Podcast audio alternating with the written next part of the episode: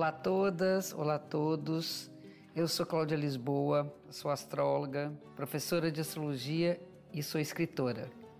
Sejam bem-vindas, sejam bem-vindos ao podcast Astrologia com Cláudia Lisboa, um espaço para a gente falar um pouco mais sobre como a astrologia influencia vários aspectos da nossa vida e para ouvir em primeira mão, assine ou comece a seguir o podcast na plataforma que você preferir.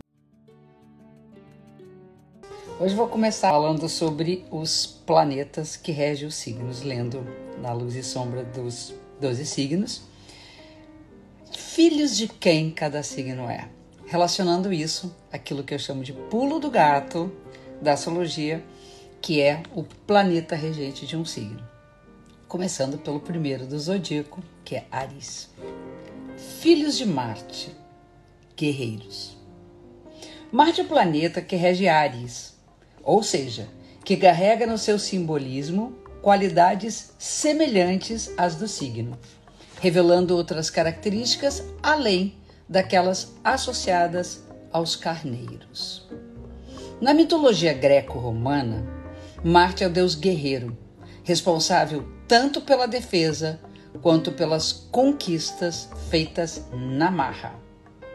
Entretanto, é preciso saber diferenciar o deus grego do deus romano, caso raro nessas mitologias.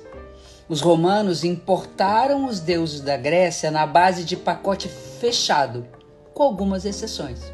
Marte é uma delas. O deus grego se chamava Ares. Era violento e odiado por divindades e por humanos. Tinha uma força brutal e uma coragem cega. Ele era o responsável pelas lutas sangrentas. Era ele quem provocava as batalhas. Com seu tamanho descomunal, vestia um capacete e uma armadura pesada e andava armado com lança e escudo.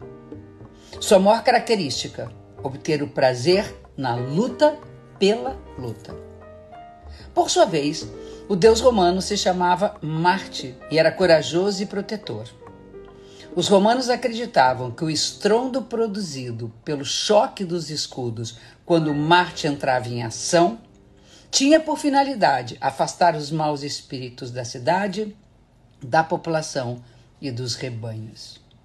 Desse jeito, Marte se tornou um deus associado a mais à defesa do que ao ataque, mais à proteção do que a violência.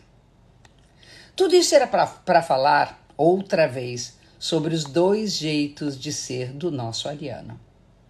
Você já deve ter tido a oportunidade de presenciar a ação dos, deus de, dos dois deuses na personalidade de uma pessoa do signo de Ares. Há momentos em que surge o Marte briguento, noutros, o defensor.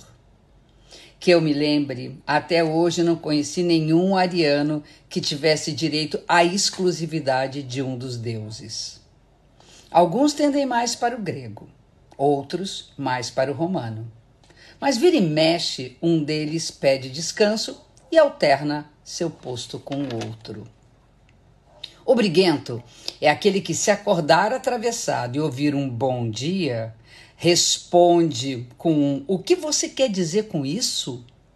E arma um barraco já pela manhã. Ai daquele que nessa situação não entrar na briga. O Marte grego vai criar o maior rebu até a paciência do outro ir para o espaço. Cinco minutos depois, tudo volta ao normal, como se nada tivesse acontecido. O furor tomou outros rumos e o ariano está pronto para mais uma jornada. O defensor é aquele que dá a vida para resguardar os que precisam de proteção ou ajuda.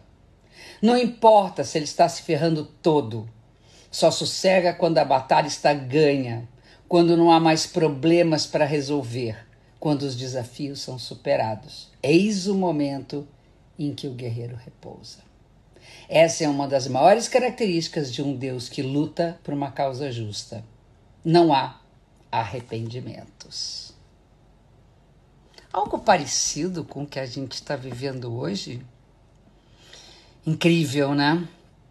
Temos tantos Martes gregos e tantos incríveis mártires romanos. Obrigada a esses que lutam por uma causa justa, que estão na frente da batalha, estão se ferrando todos, mas estão lá lutando. E que se afastem os deuses gregos, que fiquem longe de quem está de fato lutando pela vida.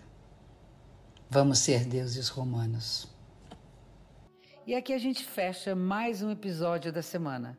Obrigada pela audiência.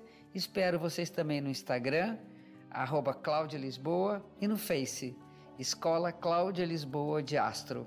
Até a próxima semana. Um beijo grande.